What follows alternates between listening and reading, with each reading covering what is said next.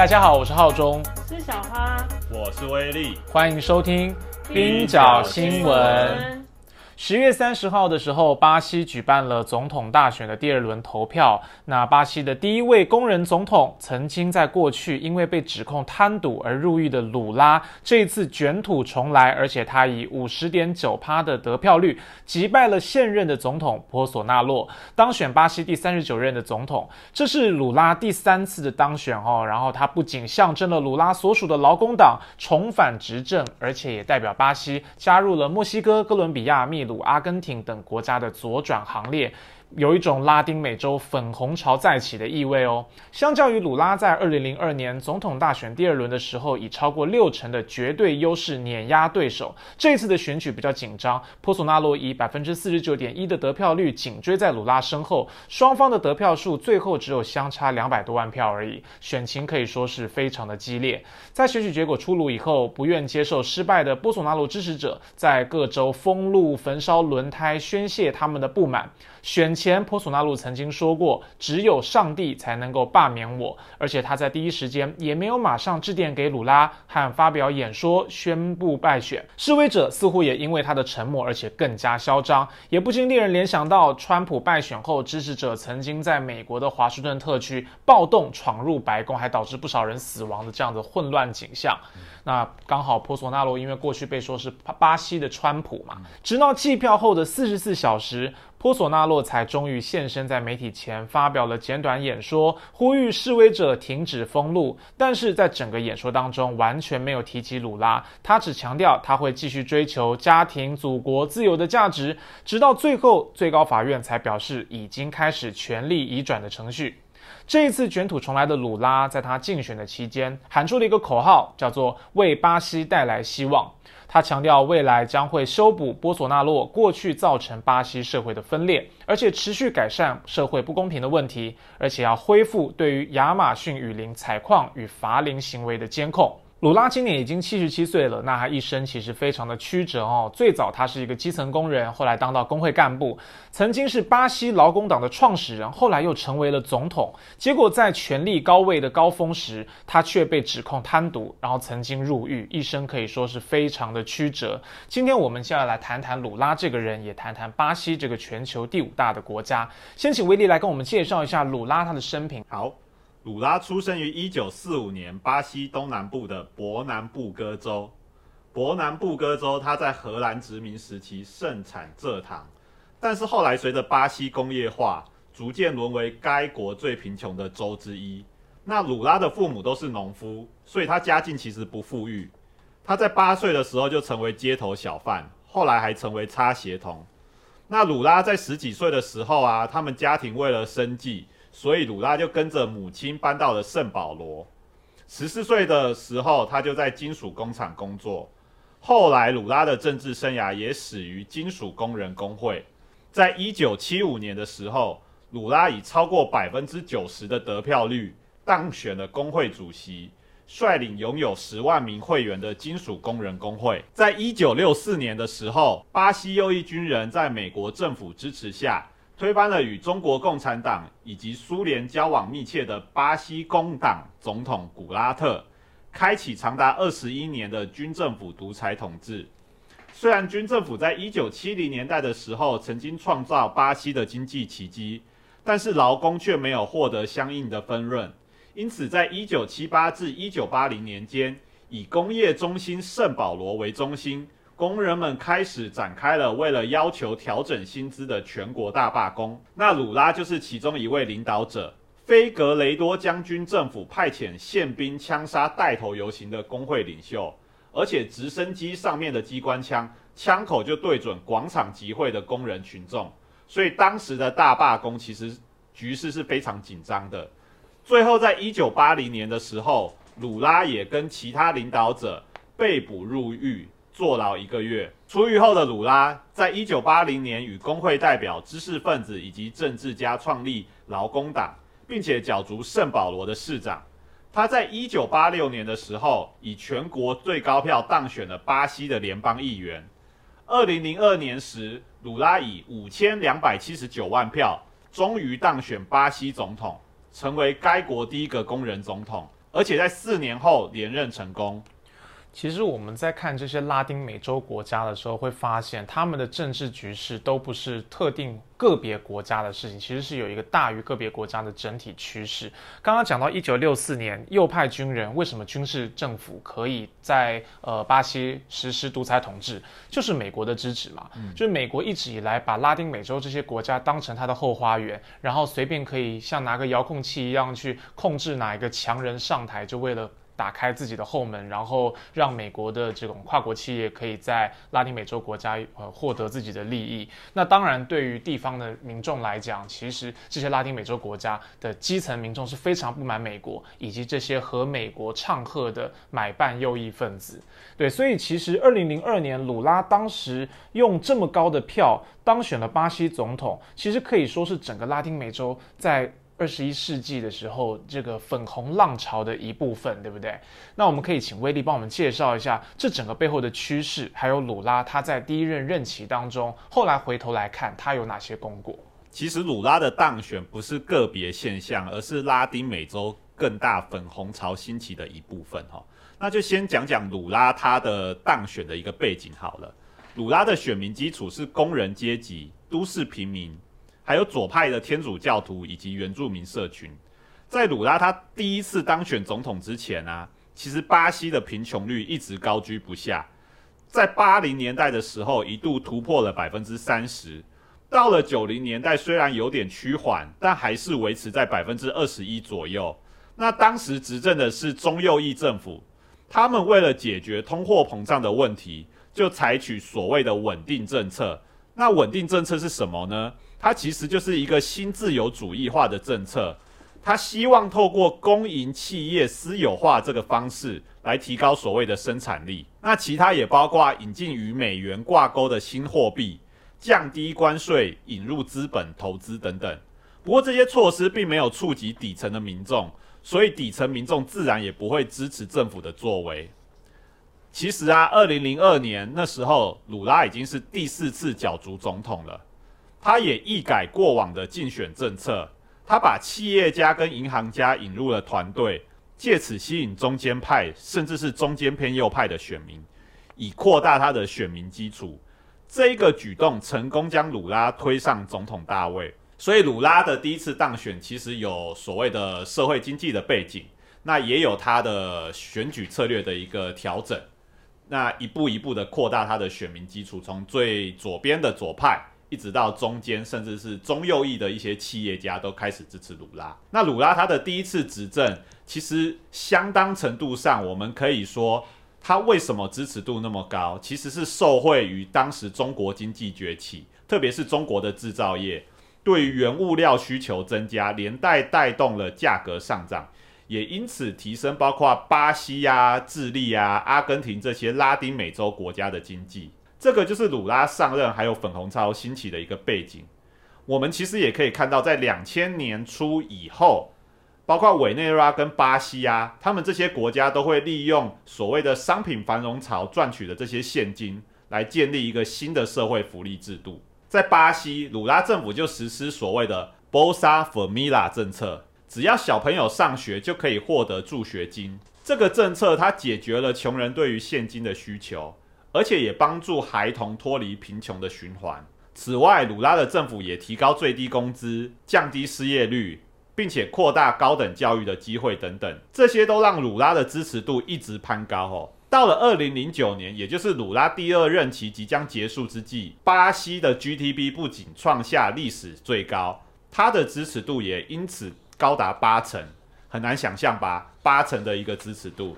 那时候奥巴马是美国的总统，他看到鲁拉的时候就会说啊，这个就是全球最受欢迎的总统，所以可以想见鲁拉的支持度在当时有多么的高。这样听起来，鲁拉其实在巴西曾经经济陷入瓶颈的时候，他为国家带入了一个新的方向啊，打入了一剂活血，然后在国内的支持度也非常高。可是为什么他在这个权力执政高峰的时候，后来会面临这个入狱的问题呢？对，呃，应该是说鲁拉卸任之后爆发了所谓的洗车门。那因为巴西宪法规定总统最多就只能连任一次嘛，所以鲁拉的副总统罗塞夫就成为了鲁拉的继任者，并且顺利挟持鲁拉的高人气，在二零零九年的时候当选了。但是罗塞夫在当选之后啊，刚好遇到了一件事情，也就是全球对商品需求减少，连带冲击了包括巴西在内的拉丁美洲的经济，所以罗塞夫就必须采取一些政策来解决这个问题嘛。但是罗塞夫跟鲁拉有点不一样的，其中一点就是罗塞夫其实被认为是不擅长沟通的一个政治人物。他在未与国会充分沟通的情况下，就自己施行了说他自己的经济政策，嗯，所以没有获得支持。那最后一根稻草就是在二零一四年的时候爆发了所谓的洗车门。这件事简单来讲，就是劳工党的官员他被指控贪渎。最后，罗塞福也在二零一六年的时候被国会弹劾。所以，这个洗车门，它具体来讲是发生什么事啊？而且跟鲁拉有直接的关系吗？洗车门哈，其实如果从名字来听，很难想象是什么样一个事情。但是来龙去脉，我简单讲一下。就巴西国会外面，它有一个加油站，嗯，就它的加油站老板，加油站老板叫沙特尔，他过去以来就一直被警方调查，因为警方怀疑他有从事洗钱的活动。后来这样一调查，发现说，哎，他的洗钱案共犯曾经为巴西石油公司的高管买过修旅车。那继续调查，继续调查，就发现原来巴西石油公司的领导阶层们呐，他们会以虚报包案的方式来进行收贿，就是虚报这个包案的价格，然后赚这个价差。那政治人物，特别是劳工党的这些政治人物啊，他们就会引介自己认识的包商获益。这些包商大多是在巴西相当知名的建设公司，所以这一连串政商合作、联手贪污的行为，令巴西民众大为光火，特别是对于巴西劳工党感到非常的失望。鲁拉自己本人，他也被指控收受巴西石油公司赠予在海边的一栋度假别墅，但是他本人始终否认这个指控。不过，在二零一七年的时候，他还是被定罪了，被判处入监九年七个月。他也因此错失了二零一八年竞选总统的机会，在牢中度过了一年多的时间。二零一八年，也就是波索纳洛参选的这个年份，最后的结果就是波索纳洛打败了其他的候选人，那登上了总统的大位嘛。那在二零一九年的时候。巴西的最高法院撤销了对鲁拉的定罪，那终于让鲁拉可以在这一次参选总统。所以后来法院的调查结果是发现说，其实这一起这个贪渎案件其实并没有直接呃证据显示鲁拉有个人的涉入。对，就是他的罪名被撤销了。可是我相信，虽然鲁拉个人是没有涉入，但是一定整个事情对于劳工党的冲击是很大的。没错，特别是你劳工党本来打出来的旗号就是要跟穷人、跟平民站在一起，要让平民翻身，结果你自己去跟这些地产商啊、开发商啊做这样子的利益交换。可是因为这样子的事情，所以刚刚讲到说，导致了二零一八年波索纳罗的上台，他等于说是扫除了他。最大的敌人嘛，因为如果鲁拉有能力参选的话，以他的高人气，波索纳洛可能没有当选的机会。但是这个人如果被取消了当选资格，波索纳洛当然是最大的受益者。那波索纳洛的执政期间，其实过去大家称他为是巴西的川普，那这个就很明显可以指明出他的某一种政治态度。那可是从二零一八年到现在二零二二年，他执政的四年期间，对于巴西有什么样子的影响呢？其实，在南方国际。有写过很多篇关于波索纳洛的一个呃类似政绩吧，但是其实大部分都是负面的。那这里稍微讲一下波索纳洛这个人好了，他其实是一个退役军官，他所属的自由党在巴西政坛属于右翼，他的选民基础是一群叫做圣经牛肉与子弹的核心小组，什么意思嘞？就是分别代表福音派教会势力与反堕胎人士。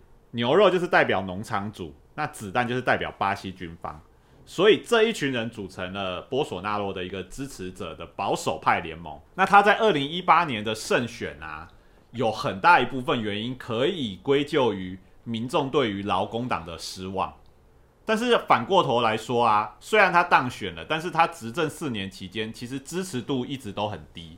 相较于鲁拉，他从执政到下台，支持率大概都维持六成。波索纳洛支持度从来没有超过四成。那波索纳洛跟川普有一点很像，就是他很常在推特上面发文。那他的发文往往会引发他的支持者做出一些比较过激的举动，煽动性的发文，煽动性的发文这样子。那像我们如果大家常看推特啊，或者说一些网络上面的影片，就会看到，哎，就波索纳洛的支持者在竞选这一次选举期间啊，就动辄拿枪指着鲁拉的支持者，甚至是。发生过拿刀砍死鲁拉支持者的一个的事件。简单来讲，波索纳洛他执政四年期间啊，巴西没有变得更好，他消灭了社会福利项目、卫生系统跟粮食主权恶化，而且对同志还有原住民的仇恨攻击也增加了，加上暴力跟枪支问题也越来越泛滥。此外，波索纳洛他也放松了环境管制的规范，亚马逊雨林遭砍伐的速度。在他执政四年期间，每年都增加百分之七十五。他因应新冠肺炎疫情的表现更是糟糕。大家还记得吗？在疫情发生的时候，波索纳洛他有说过一些名言，或者是说现在很令人匪夷所思的一些发言。他就说啊，不用戴口罩啊，或者是说这个，他就怀疑他也是疫苗的这个怀疑论者嘛，就就是。有点发言说，哎，大家不要去打疫苗啊之类的。后来他跟川普也是很像啊，确实很像。这样的结果其实就是导致，哎，现在巴西呀，因为新冠肺炎死亡的这个案例啊，已经超过七万多人。我们讲到像波索纳洛这样子的右派，你说他削减社会福利项目啊，这个歧视同志啊，然后呃不不管不做环境管制，增加了雨林的砍伐，这些我都不意外。可是右派他通常擅长的是什么？其实应该是经济政策，所以他有做到吗？他有因为他的执政，所以让巴西的经济起码在过去四年没有往下衰退吗？应该这样说。波索纳洛他执政的这四年期间啊，大概有两年多，也就是将近一半的时间，其实全球是属于一个大流行的状态。嗯，那而且波索纳洛其实他的应对算是很糟糕的，他留给鲁拉的是一个怎么样的巴西呢？通货膨胀超过百分之十，有近一千万人失业，而且有三千万人他面临粮食短缺。更可怕的是，社会现在是极度分化的，所以。这次的巴西大选啊，不止选出总统，还有国会、地方议会跟各州的州长。与鲁拉前一次执政比较不一样的是，现在在巴西的国会里面啊，波索纳洛的联盟成员占了多数。在地方选举上，劳工党这次在自己的传统票仓，也就是东北部获得了优势，但是波索纳洛的阵营也不遑多让。他们已经获得了四个州长席次，劳工党最多只会获得六席，所以其实是一个接近五五坡的状态啦。那波索纳洛本人啊，他其实未来也不太可能完全退出政坛，因为他的包括他的儿子两个儿子，现在都是联邦议员或是说地方议员，都是政治人物。简单来讲，极右翼对于巴西政坛的影响力将会持续。那日后就看喊出捍卫民主的鲁拉要如何修补巴西社会的裂痕。确实跟美国很像，我们都说川普虽然下台了，但川普的幽灵还在美国上空游荡嘛。没错。这波索纳洛虽然下台了，但是我们看到现在鲁拉，就算你当选了总统，但是你跟上一次已经不一样了。劳工党的民众信任度受到了重挫。然后你也是不完全执政，你在州长跟议员的席次上面，其实可能选不过保守党，所以这个时候你未来要推行各种政策，显然不会有你第一次执政那样子的顺手。那如果我想要进更进一步了解巴西这个国家，除了继续锁定冰角新闻之外，还有没有其他的管道呢？最近联经其实出了一本书，就是在讲巴西。我想他们跟我们节目一样，也都是因为最近有这个呃选举的热潮，然后很多人会想说，巴西这个国家虽然我们很少提到它，但是它其实是全球第五大的国家，也是一个很重要的经济体。所以联经就出了这本关于巴西的书，然后它的书名很长哦，叫做《巴西被殖民掠夺的热带天堂：以狂欢掩饰创伤的森巴王国》。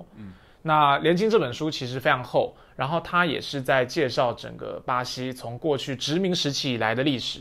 那它很重要的一件事情就是说，很多现在看到的巴西社会问题，其实是过去的殖民时期遗留下来的。对，就是他这本书，其实我稍微翻一下，他就是在讲说，从西方殖民巴西，它遗留下来这些暴力，如何对巴西现代的这些我们看到的一些社会问题造成的一个结构性的影响。嗯，其实反映的不只是巴西这个国家，其实拉丁美洲很多国家也有相同的遭遇。所以其实就是趁这次巴西大选。来了解巴西，也了解拉丁美洲，这本书是蛮适合入门的。所以，想要进一步了解巴西，除了继续收听我们的新闻之外，可以大家去参考一下联经出版社的这一本书哈。那今天我们节目其实也会送出一本，从我们的听众当中抽出一本这本书。好久没有送书，好想要哦。那这一次要参加我们节目的抽奖方式呢，就是在这一集节目的脸书贴文按赞分享。然后在底下留言，#hashtag 巴西被殖民掠夺的热带天堂，以狂欢掩饰创伤的森巴王国，也就是这本书的书名。留言之后 tag 两位你的朋友，那我们就会把你列在抽奖名单，在一个礼拜以后抽出这次的幸运儿。想要的话，赶快来参加留言，真的很推这本书了。好棒啊！我也要去抽，希望可以抽到。那我们今天节目就到这里啦。如果喜欢我们节目的话，请帮我们多推荐给你的朋友，给我们网络上面五星的好评。冰角新闻不止冰山一角，我们下周见啦，拜拜。